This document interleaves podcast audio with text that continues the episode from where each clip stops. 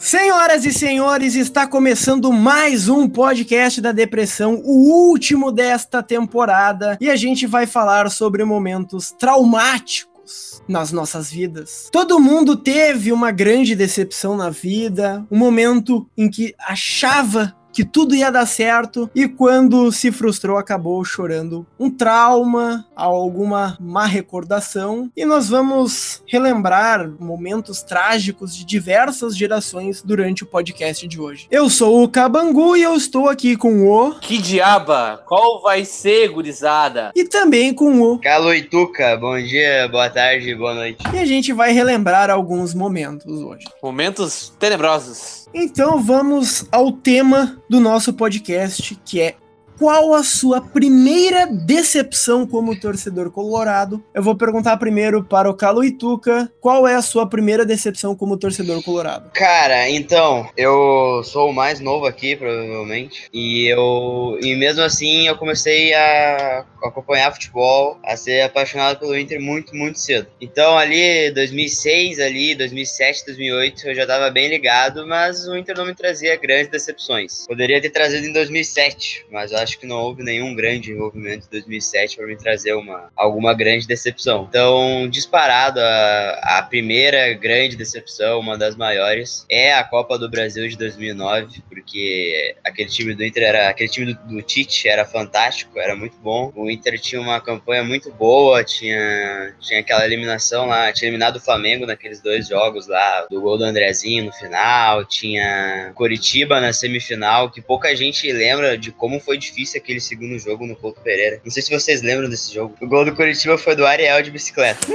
Mas...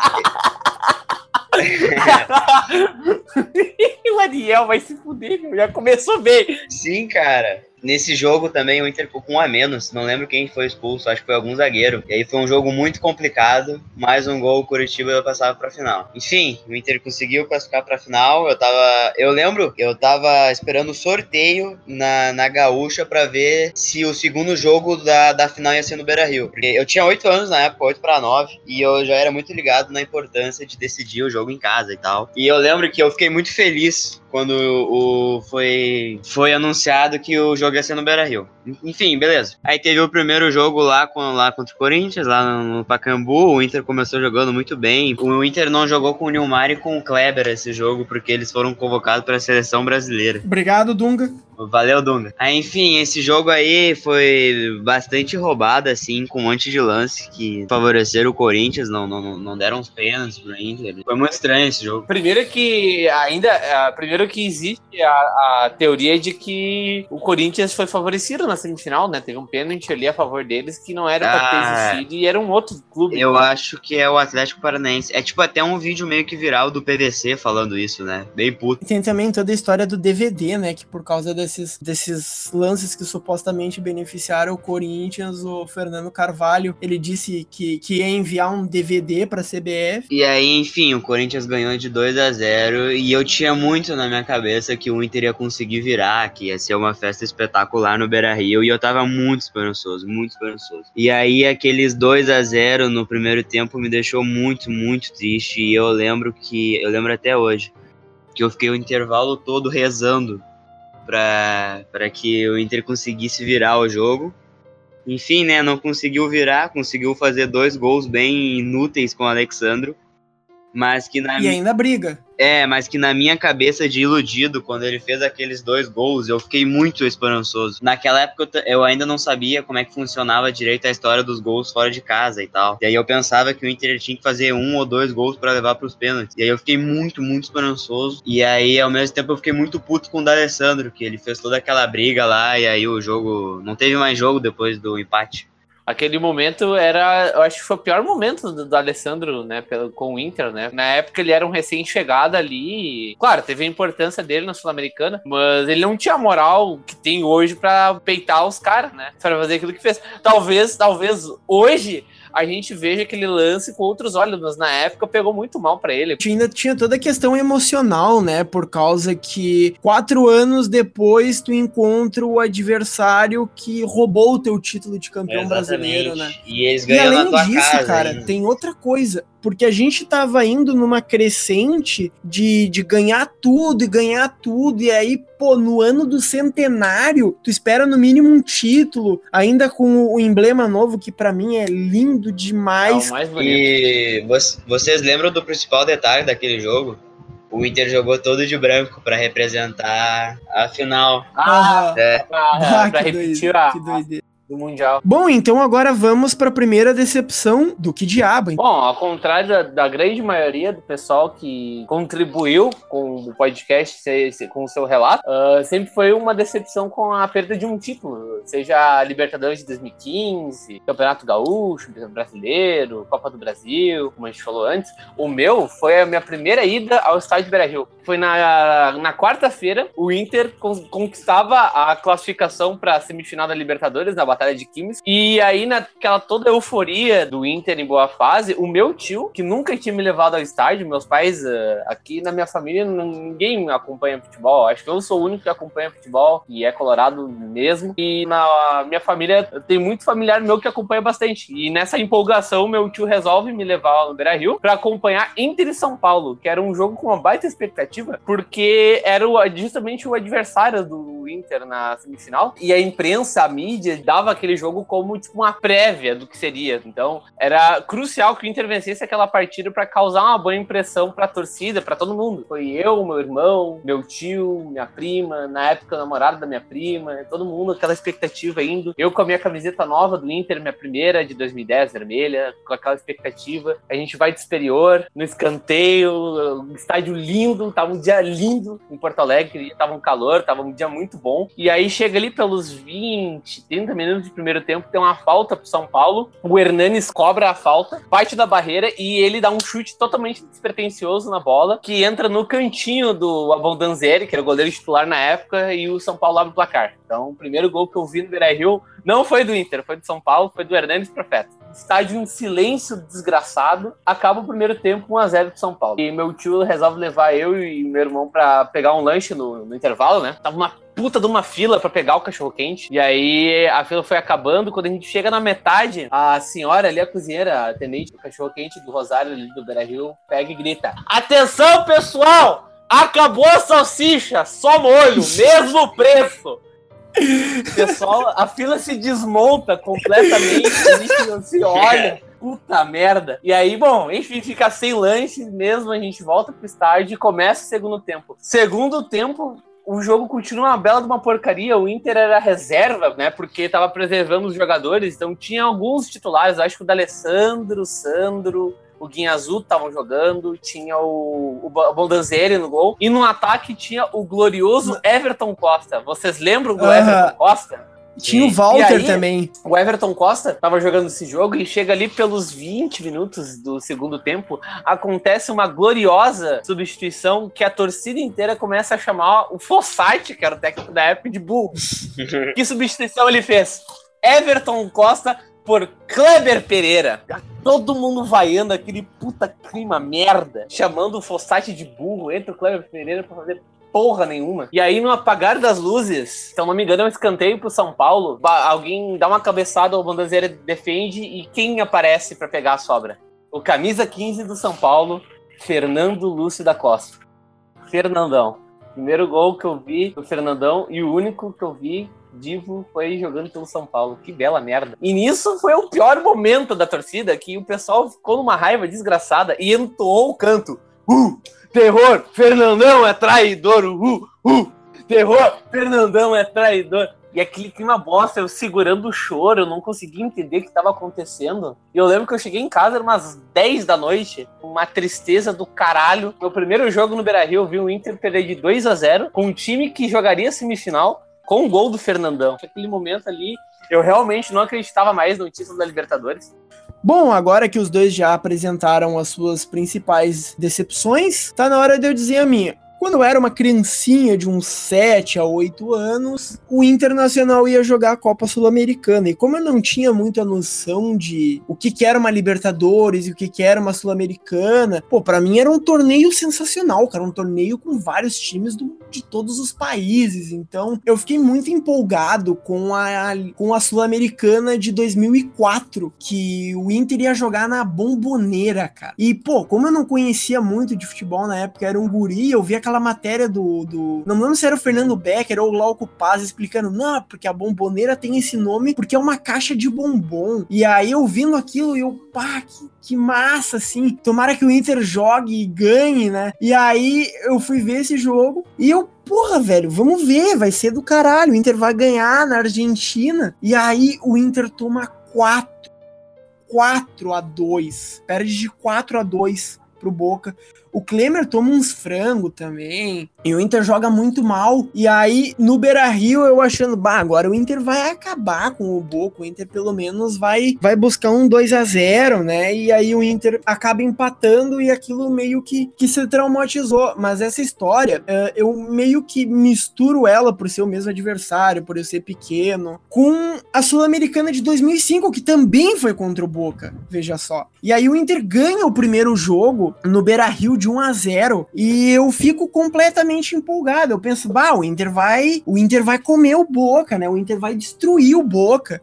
E aí eu compro eu compro naquelas casas de doce, sabe? Aquelas dentadurinhas. E aí eu fico comendo aquilo, cara. Eu fico, bah, a gente vai comer o boca, vamos comer o boca. E aí o Inter começa, meu. O Inter toma um, toma dois, toma três, toma quatro. E meu, o quarto gol do Boca eu não sei se foi o quarto, velho. Que o Klemer toma um frangaço, ele, ele não consegue espalmar a bola, é ridículo. Uh, o Inter tinha feito um gol também nesse jogo, mas mesmo assim, tu, Uh, eu acho que ele, ele, ele o, o, jogador do Boca, acho que foi o Palermo, ele chuta a bola, o Klemer vai pegar e ele acaba resbalando e acaba indo por cima dele. Cara, um negócio horrível. O Klemer fez uma partida ridícula e aquilo ficou engasgado comigo, toda a mística do Boca, da bomboneira, esse clima do caralho que depois acabou se repetindo na Libertadores do outro ano e principalmente na Sul-Americana de 2008, que para mim foi um o momento mais foda que eu vivi dentro do Beira Rio. A gente vai contar isso em um episódio futuro. Bom, então agora nós já nos apresentamos, vamos então para diversas participações especiais desse podcast. A primeira é de Leandro Bortolatti, o Lelê, um cara espetacular, já ergueu a nossa bola no Bola nas Costas, que é o programa que ele faz de Futebol na Atlântida e que, assim como nós, também está no Spotify. Vamos para o áudio dele então agora. Cara, eu sou um cara que comecei no estádio no final dos anos 70, né, cara? Em 78 eu comecei a frequentar o Beira Rio. Eu, eu, eu, estive na final de 79 também, estive no Grenal de 79 pelo brasileiro, então eu, eu, eu tive muitas decepções com o Inter, principalmente nos anos 80 e 90, né, cara? Mas tem um, eu não diria um trauma, cara, mas tem uma lembrança muito marcante para mim, que foi o seguinte, cara, a penúltima rodada do Gauchão de 1984, tá? Era um hexagonal uh, final, assim, e era todo mundo contra todo mundo. E eu me lembro que na penúltima rodada o Inter recebeu o Brasil de Pelotas uh, no Beira Rio, enquanto o Grêmio jogava contra o Novo Hamburgo uh, no, no, no, estádio do Novo Hamburgo, que não era, o, não era o estádio do Vale, era o, era o estádio clássico, aquele do Novo Hamburgo dos anos 80, tá? E ao mesmo tempo o Inter jogava contra o Brasil de Pelotas no Beira Rio, né? E, e, tipo, se o Inter ganhasse do Brasil de Pelotas, o Inter era campeão com uma rodada de antecedência. Uh, e o Beira-Rio estava lotado. E era o Brasil de Pelotas aquele que depois, um ano depois foi semifinalista do Brasileirão né? Eh, já era grande parte desse time. E aí o seguinte, cara, o Inter perdeu pro Brasil de Pelotas nessa penúltima rodada do hexagonal. Só que o Grêmio também perdeu para o Novo Hamburgo. O Grêmio tomou 3 a 0 no Novo Hamburgo Novo Hamburgo. O Inter perdeu de 1 a 0 no Beira-Rio e o Inter foi campeão. Só que, cara, o estádio inteiro saiu do estádio sem comemorar assim, o título, não, entendeu? Todo mundo saiu decepcionado com a derrota e foi um calvário, assim, todo mundo saindo triste do, do, do, do estádio, porém campeão. E eu nunca me esqueci disso, entendeu? Ninguém saiu fazendo festa, tocando foguete. Foi isso. Bom, então essa foi a participação e realmente, cara, imagina a merda tu comemorar um título perdendo. Né? Naquela época, os times tinham o costume de valorizar muito mais estadual que Libertadores e Brasileiro, porque eram era um campeonato muito mais estabelecido naquela época. Tanto que tem aquela famosa história da Libertadores de 80, né? Que o Inter joga o final de semana contra o esportivo com o time titular e vai jogar a final da Libertadores com o time reserva todo quebrado e ainda perde. Bom, vamos agora ouvir a primeira decepção desse cara que já participa de 274 podcasts e agora vai participar de mais um, o famoso Luciano Potter, conhecido como Luciano Baiano. Acontece o seguinte, eu, eu, eu me criei longe do Rio Grande do Sul, na verdade, né? É, nasço no Uruguai, aí com um mesinho de idade já vou para Goiás, meu pai era funcionário do Banco do Brasil, depois eu venho para Canguçu, mas eu moro em Canguçu com dois e três anos de idade, aí eu vou para Bahia, onde eu começo a dar bola para futebol. E aí da Bahia eu vou para Alegrete, quando eu já tenho oito anos de idade, e ali eu conheço futebol. No Alegrete eu chego em 87, o que que tinha em 87? Inter na Copa União. Qual é a final? Inter e Flamengo. O maior Flamengo daquela década. Mentira minha. O maior Flamengo daquela década era o começo, né, da década. Mas era um timaço do Flamengo. Tinha o Zé Carlos no gol, o Jorginho numa lateral, o Leandro na outra lateral. O time ainda tinha o Zinho, ainda tinha o Zico, tinha o Renato num, numa, numa ponta. Cara, era um timaço do Flamengo. Assim, era quase impossível de ganhar. E o Inter empata no Brasil 1 a 1 E o tio Bebeto né, que faz os dois gols, né? E lá no Maracanã a gente perde 1 a 0 Eu lembro que a gente se reuniu todo mundo na ABB, lá no Alegrete, e aí não deu para segurar o Flamengo, que era mais time. E aí eu já comecei, né, já comecei apanhando. Aí um ano depois o que acontece? Granal do século, aquela felicidade imensa, aquela virada com o jogador a menos, o Granal que mais valeu na história dos Grenais. E aí tem a final contra o Bahia que acontece, perdemos 2 a 1 de virada lá e empatamos 0 a 0 Segunda decepção já de largada.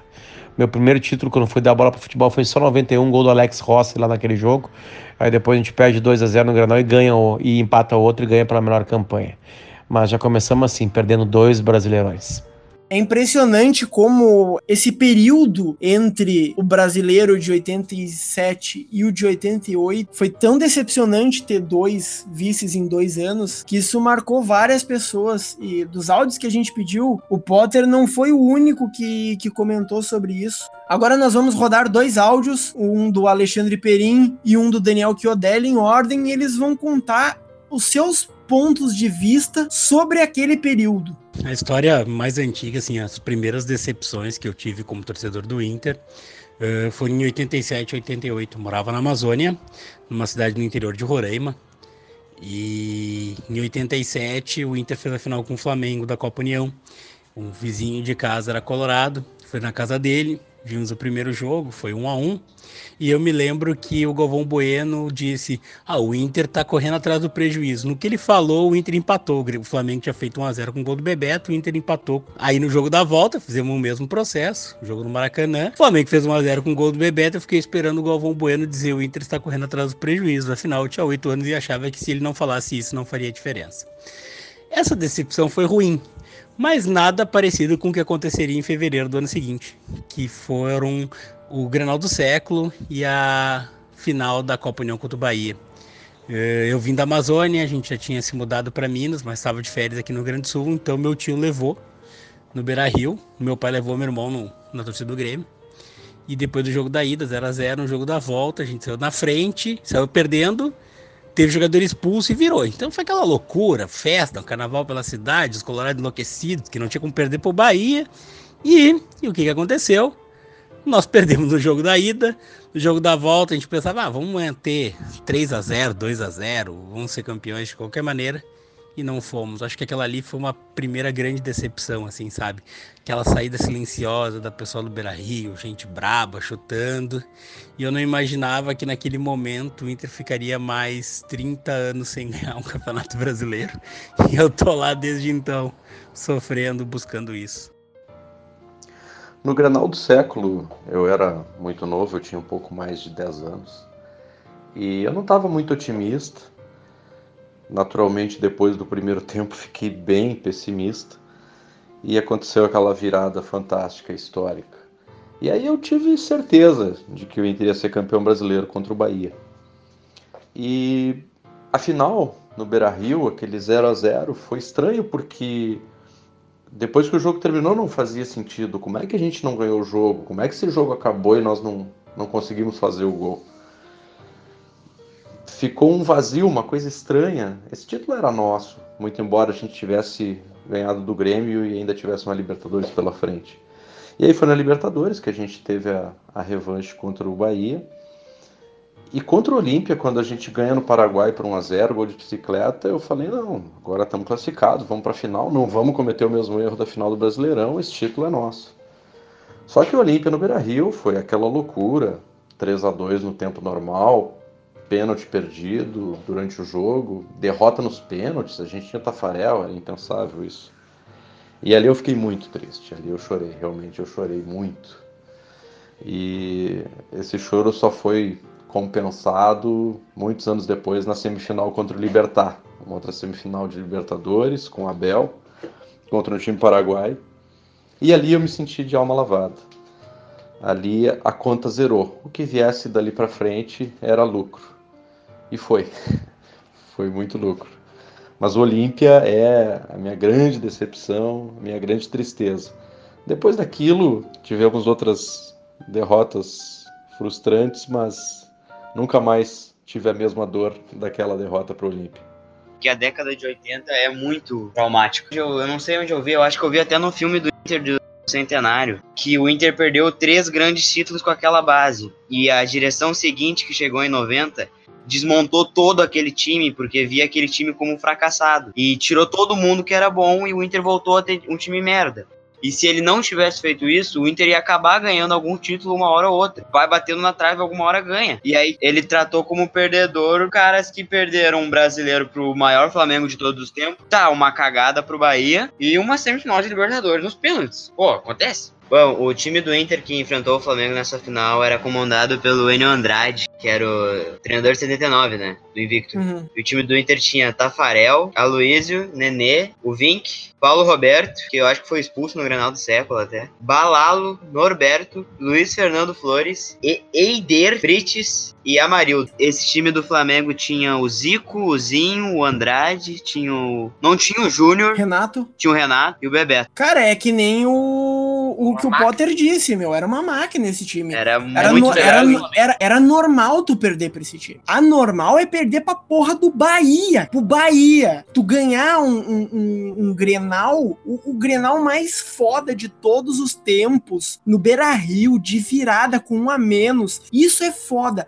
Aí tu vai jogar contra o Bahia na final e perde. Não consegue fazer um gol no Beira Rio, cara. Beira Rio lotado. Tinha quase 80 mil pessoas. E o Inter não conseguiu fazer um gol contra o Bahia. Essa final contra o Bahia não tem muita explicação. Eu- a gente teve os três brasileiros ali, que foram. O Inter tinha um time fantástico e tal, era muito bonito. Teve o time de 76, que muitos dizem que foi o melhor do Inter. Aí depois teve um que ainda foi invicto, que é 79. Mas eu acho que todo mundo aqui ia concordar que o maior brasileiro de todos os tempos do Inter seria esse de 88. Ah, com certeza. Cara, tu ganhar do Grêmio na semifinal. Eu acho que tudo isso pode se resumir a Paulo Santana vestido de baiana no Jornal. Bom, e pra piorar tudo ainda, o Silvio Santos, com o seu canal de televisão, o Sistema Brasileiro de Televisões, mais conhecido como SBT, zoou, zoou o Inter, fez piadinhas com o Inter. Que o SBT sempre se orgulha de ser o vice-campeão em audiência. E aí ele sempre pega o, o vice-campeão e diz assim: não, não se preocupe, ser vice também é motivo de orgulho. E ele fez isso com o Inter.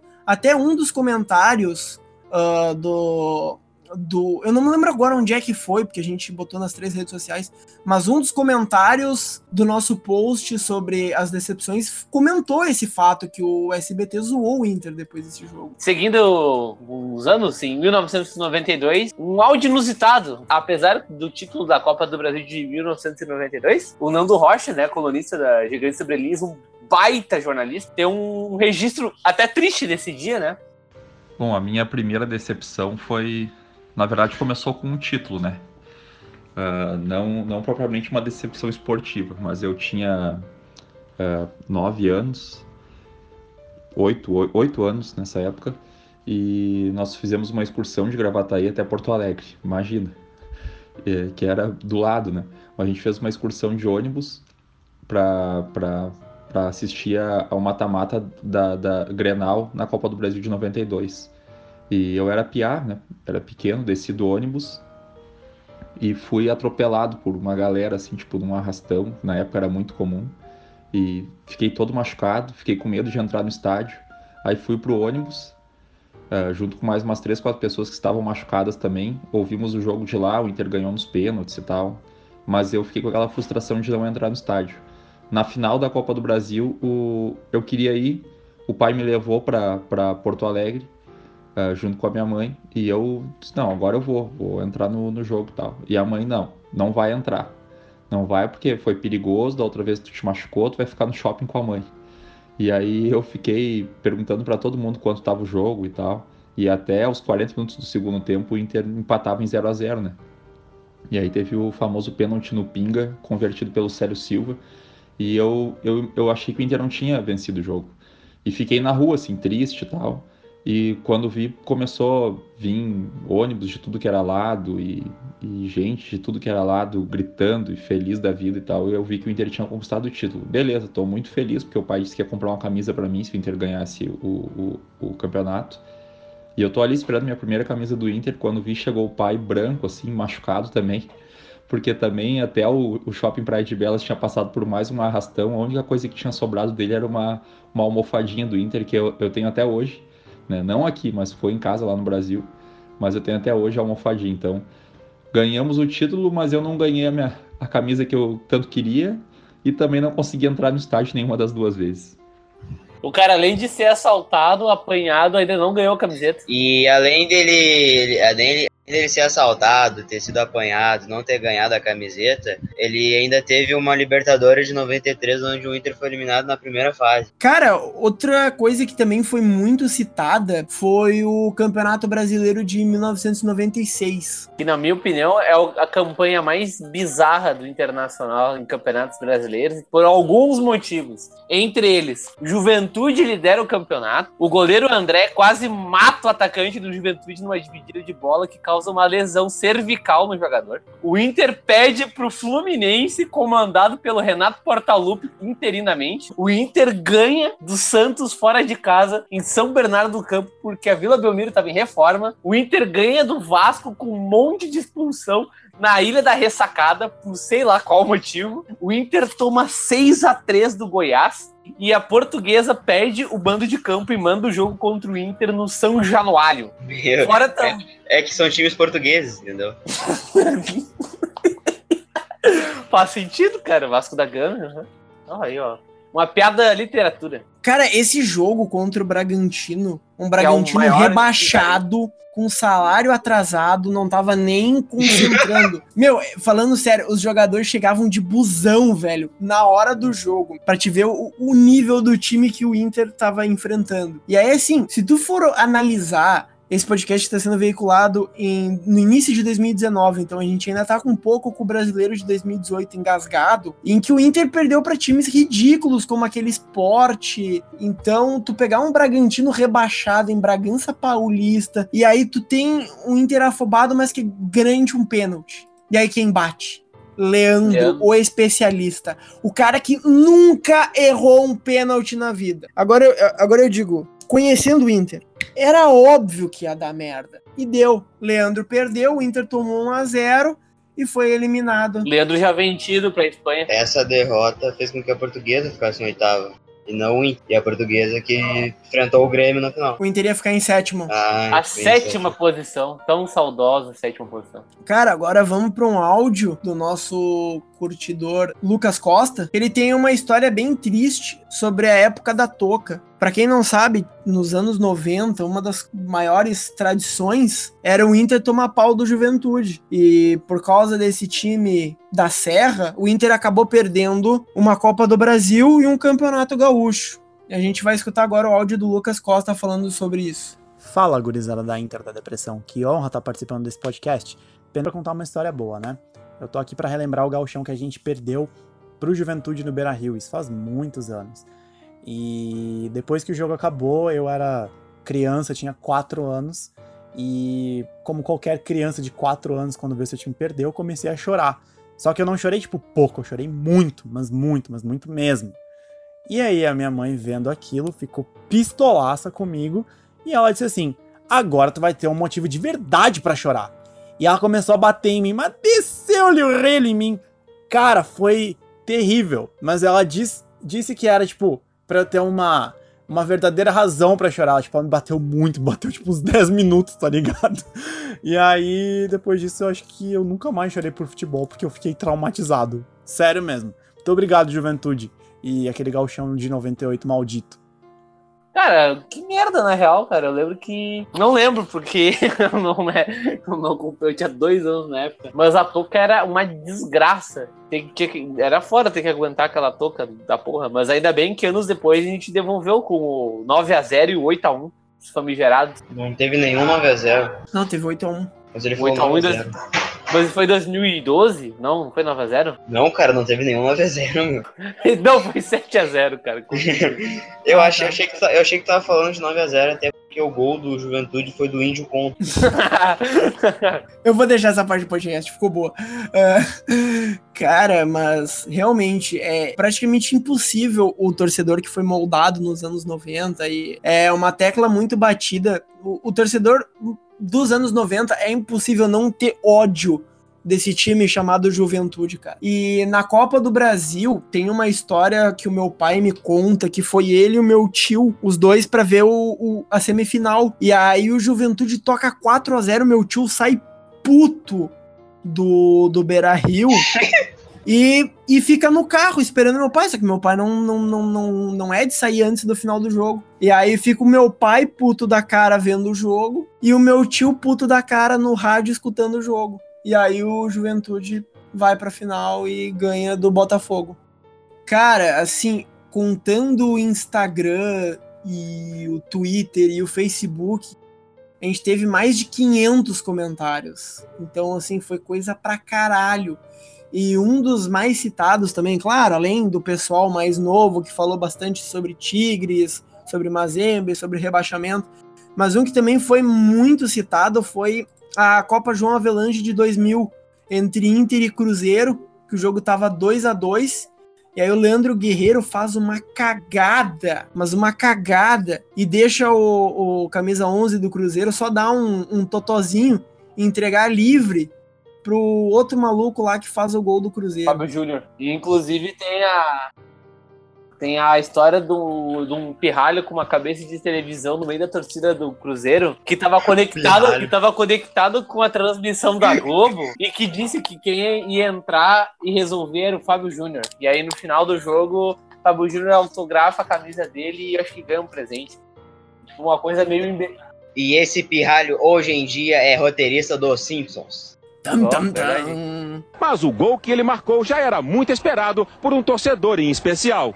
Na arquibancada, o garoto Breno Augusto, de apenas 10 anos, parece adivinhar o que está para acontecer. O que, que o Cruzeiro precisa fazer para ganhar esse jogo, Breno? Ah, precisa ficar um pouco mais na defesa e o, o Fábio Júnior ir mais para ficar mais na frente e para fazer um gol para a gente sair daqui com a vitória. Tá Sabe as palavras. É. Breno mal tá termina de falar. Giovanni rouba a bola de Leandro Guerreiro, cruza para Fábio Júnior tá e o ídolo atende ao pedido de Breno. Gol do Cruzeiro, gol de Fábio Júnior. Bom, e agora vamos ouvir o áudio grande Wendel Costa sobre o, o maior traidor da história do Internacional, Jesus Christian. Cara, meu primeiro Grenal no Beira-Rio foi no Dia das Crianças, em 2003. E eu e meu pai fugimos da minha mãe e da minha irmã, que a gente ia pro circo. E não preciso nem dizer que a gente foi de portão 8, né? Que já é, pô, cara, já tu já, tu já fica enraizado, já um, tu é um colorado diferente se tu te criou no portão 8. Não, não tem como, cara, não tem como. E nós fomos com meu primo, e meu primo era muito amigo do Leanderson do Christian. E o Christian já tava falando. Já tava falando há tempos que, que ele ia fazer o gol. E, e ele também era muito amigo do Diego. E o Diego tinha dito que se ele fizesse um gol, ele ia dar a camisa para mim. E, cara, tu falar isso pra uma criança de 10 anos é tu enlouquecer, né, cara? E, e, cara, eu lembro que o jogo começou e o Grêmio, cara, começou já amassando, assim, cara. Umas duas chances claras de gol, assim.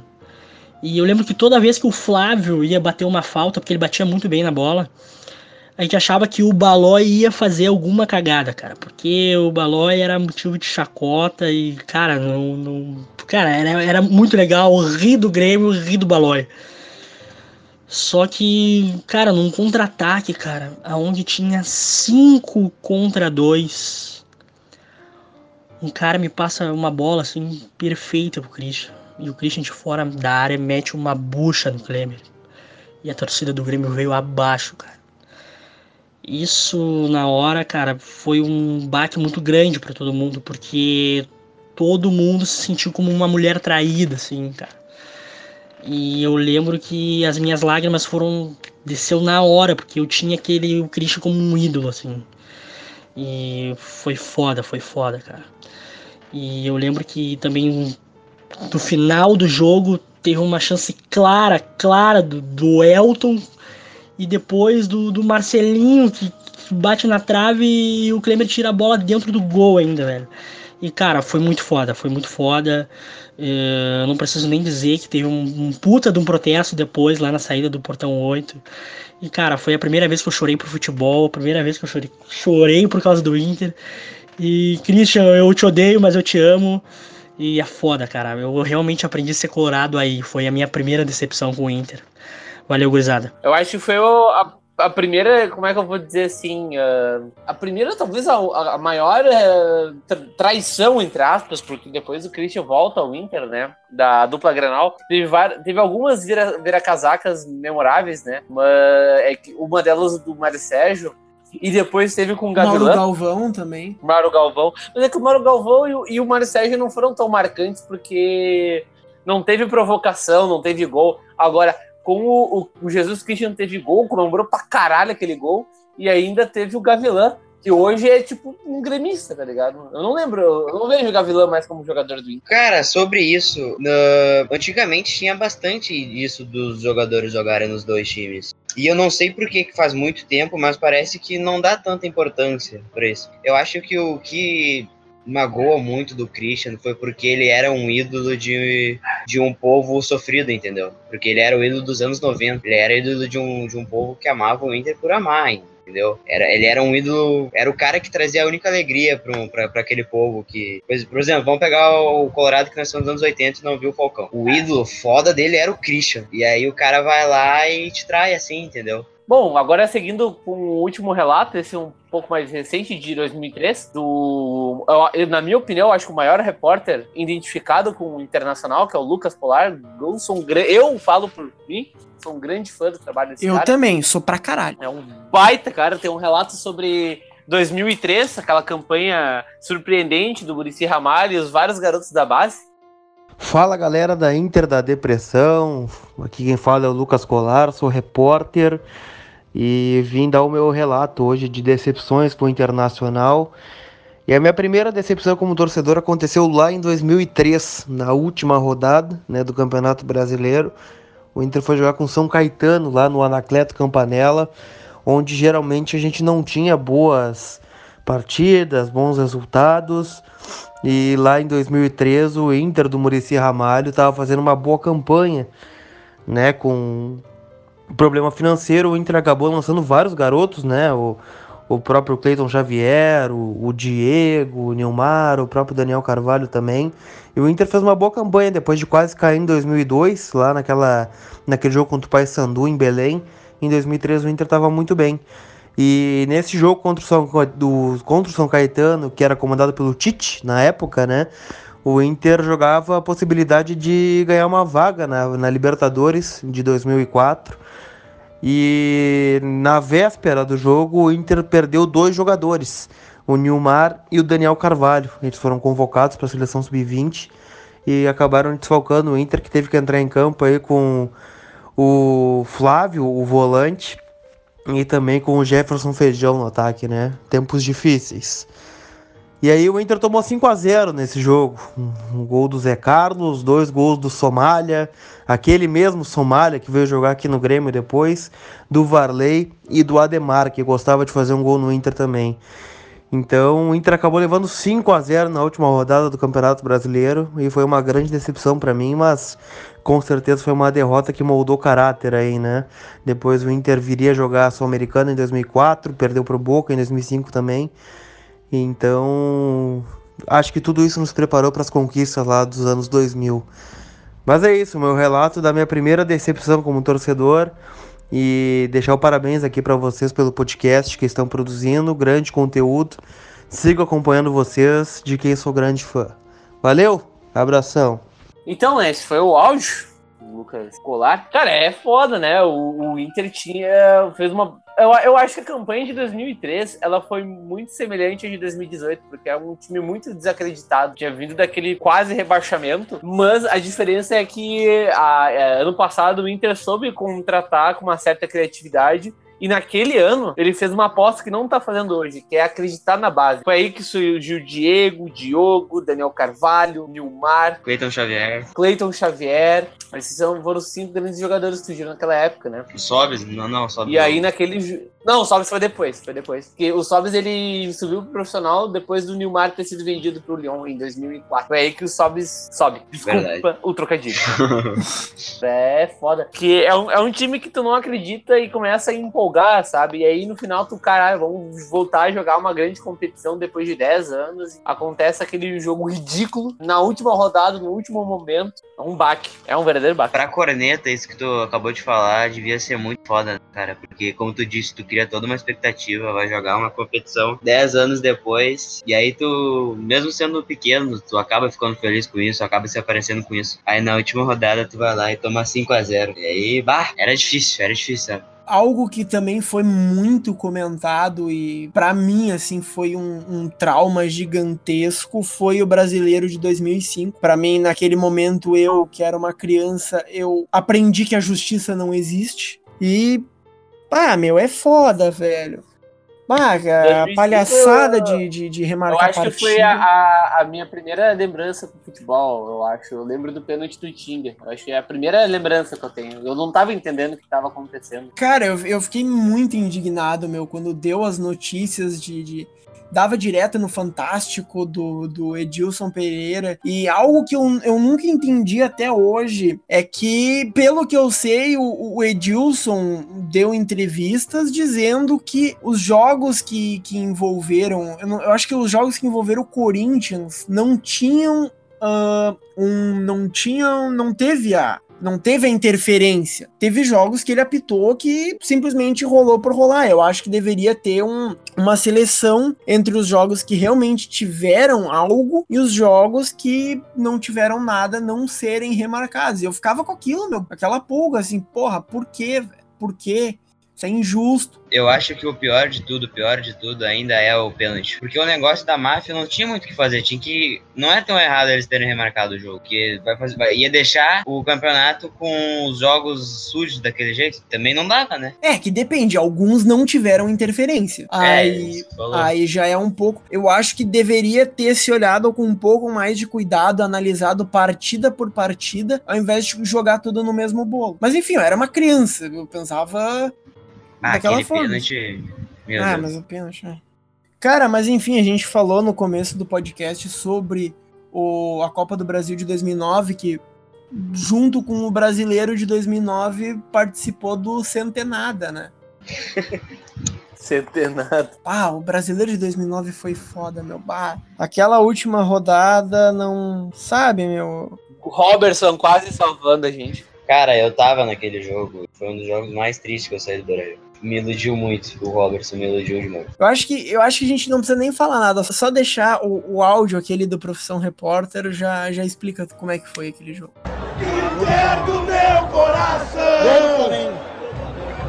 Contra o Flamengo, não, não, não. Mas enfim, um ano depois a gente teve um trauma que. Puta que pariu, velho. O que que dá pra falar do Mazembaço, né? Ah, cara, eu acho que o Mazembe foi a primeira grande decepção marcante, assim, da minha vida. Que 2009, até então, era tudo muito nebuloso, mas é, o Mazembe é um negócio que tá na- bem... Eu tenho lembrança muito forte desse dia. Eu me lembro que eu comprei uma camisa na Paquetá, aquela branca com uma faixa vermelha, e junto tu ganhava uma túnica que tava escrito Abu Dhabi. E aí eu fui com aquilo pro colégio, cara. Eu ia pra escola com lembro. aquilo. E tu te lembra, porque a gente era colega. E aí, porra, era do caralho. Todo mundo, bah, vamos ganhar, vamos ser campeão mundial. E aí, meu, quando deu o jogo do Mazembe, eu fiquei tão puto que eu rasguei aquela merda, cara. E até hoje eu tenho a parte que tá só o logo da Paquetá Esportes, que eu, eu joguei no lixo a parte que tava escrito Abu Dhabi. Foi, foi foda, meu, foi foda, foi ridículo. O Cabangu lembrou antes dos sentimentos dele depois do jogo do Mazembe. É estranho pra mim porque eu não lembro de ficar triste, eu não lembro de eu ficar com raiva. Eu simplesmente não acreditava mesmo. Pra mim aquilo não tava acontecendo. Era muito bizarro. Eu não, eu não tive nenhum sentimento de tristeza ou raiva. Era muito surreal aquilo pra mim. Agora que o Caluituca comentou da, da, da tristeza e de não acreditar, eu lembro que quando terminou o jogo, eu não fiquei pra ver coletiva nem nada. Eu lembro que eu fui pro meu quarto e comecei a jogar videogame e aquilo ficava matutando na minha cabeça e volta e meia eu ligava no Sport TV e tava dando o coletivo do Celso Roth explicando a merda da derrota e ficava sem entender, tipo, puta que pariu, a gente conseguiu perder pra esses africanos do caralho, tá ligado?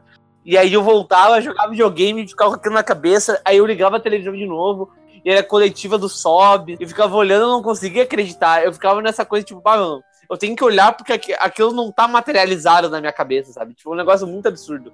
Tem um comentário do Eduardo da Silva no Twitter que ele fala que ele foi fazer um passeio no final de ano para um parque aquático e todo mundo esperava o, o- o passeio, só que foi no mesmo dia da semifinal do Mundial. E aí, chegando lá, tinha ele mais três amigos com a camisa do Inter. Eles foram para um restaurante ali do parque que tava passando o jogo. E eles ficaram a tarde toda na frente da TV enquanto todo mundo tava aproveitando e se divertindo. E aí, depois, cara, umas crianças, ele diz assim: sabem o que é quatro crianças de 11 anos olhando uns pros outros pensando, isso realmente aconteceu?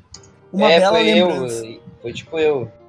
Mas enfim, cara, terminando aqui, eu acho que tem muita gente que, que é de uma geração um pouco mais um pouco mais nova também, cujos primeiros as primeiras decepções sejam o tanto a Libertadores em 2015 que a gente fez um episódio especial, quanto o rebaixamento, né? Cara, eu não tenho muita coisa pra falar sobre o Tigres. Foi muito forte pra. Não gosto de lembrar disso. Foi muito forte na época. E, vai, eu já, eu já falei tantas vezes. sobre- Eu acho que agora em 2019, parece que eu superei isso. Mas meio que tem um bloqueio na minha mente. Eu não consigo lembrar de como foi aqueles dias seguintes. Eu acho que a Libertadores de 2015 eu fui superar só no passado. Quando era o Inter, tipo, é como uma ex-namorada, sabe? Tipo, tu termina com a mina e tu fica muito tempo sem ter outra, sabe? E aí tu só vai esquecer aquela garota quando tu vai pra outra, sabe? E essa outra foi o brasileiro de 2018. que também pode ser uma futura decepção, né?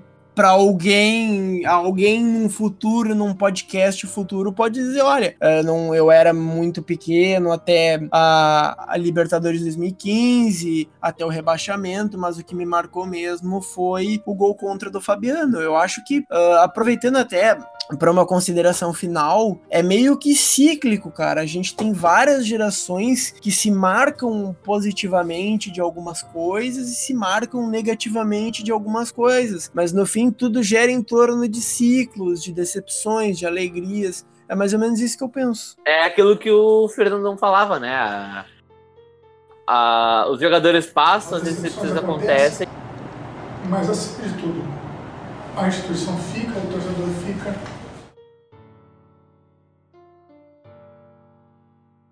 Considerações finais, que diaba. Bom, a, a vida é uma grande decepção e com o Inter não vai ser diferente. Essa é a minha consideração final. Caluituca. A vida é uma grande decepção e com o Inter não, é, não vai ser diferente. Essa é a minha consideração final. Porra! Que? Tá. Somos três irmãos gêmeos siameses. Terminando este quarto episódio da nossa temporada, eu quero agradecer a todo mundo que participou, comentou, que curtiu, que compartilhou, Mandou que pra mandou prima. pro cachorro, Que mandou pro William que, Potker. resumindo, fez que a mandou gente pro Odair Hellman, que mandou pro Pedro Esmanioto, que mandou pra PL da Depressão, que mandou pro Que oficial. mandou pro Que Giovanni Grisotti, man- pro Charles Fortinet. que, mandou pro Paulo Noveleto, Brito, que mandou pro Gui Freitas, que mandou pro Carpe Oficial, que mandou pro Léo Que Lins. mandou pra Joana Berwanger. Que mandou pra Jéssica do RH. Mas enfim, cara, eu quero agradecer a todos vocês que fizeram a gente ficar entre os primeiros do Spotify Como é um ranking uh, atualizado diariamente, a gente conseguiu ficar, inclusive, em primeiro lugar no Brasil, ficar ali nas beiradas. Queria agradecer a todo mundo que elogiou, que comentou, que deu feedback. Uh, agradecer a grandes feras da comunicação, como Lele, como Potter, como Lucas Colar, que veio no meu WhatsApp a gente foi cobrar mais Lucas Colar, eu fiquei nervoso agora. Eu me senti o Inter em 2016 quando a torcida veio dar tapa na cara do jogador. Faltou só o vidraceiro, né?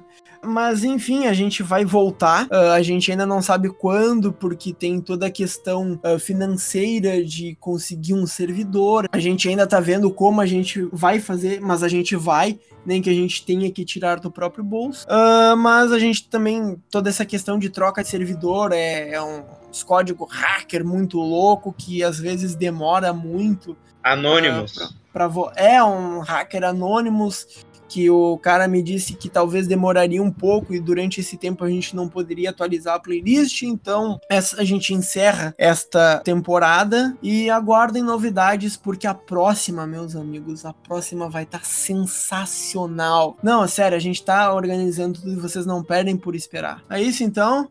Feito, Eu um tenho abraço. uma consideração final, pode ser? Vai. O programa Boleiragem do Roger no Sport TV é horrível. É isso então, pessoal. Um abraço e tchau!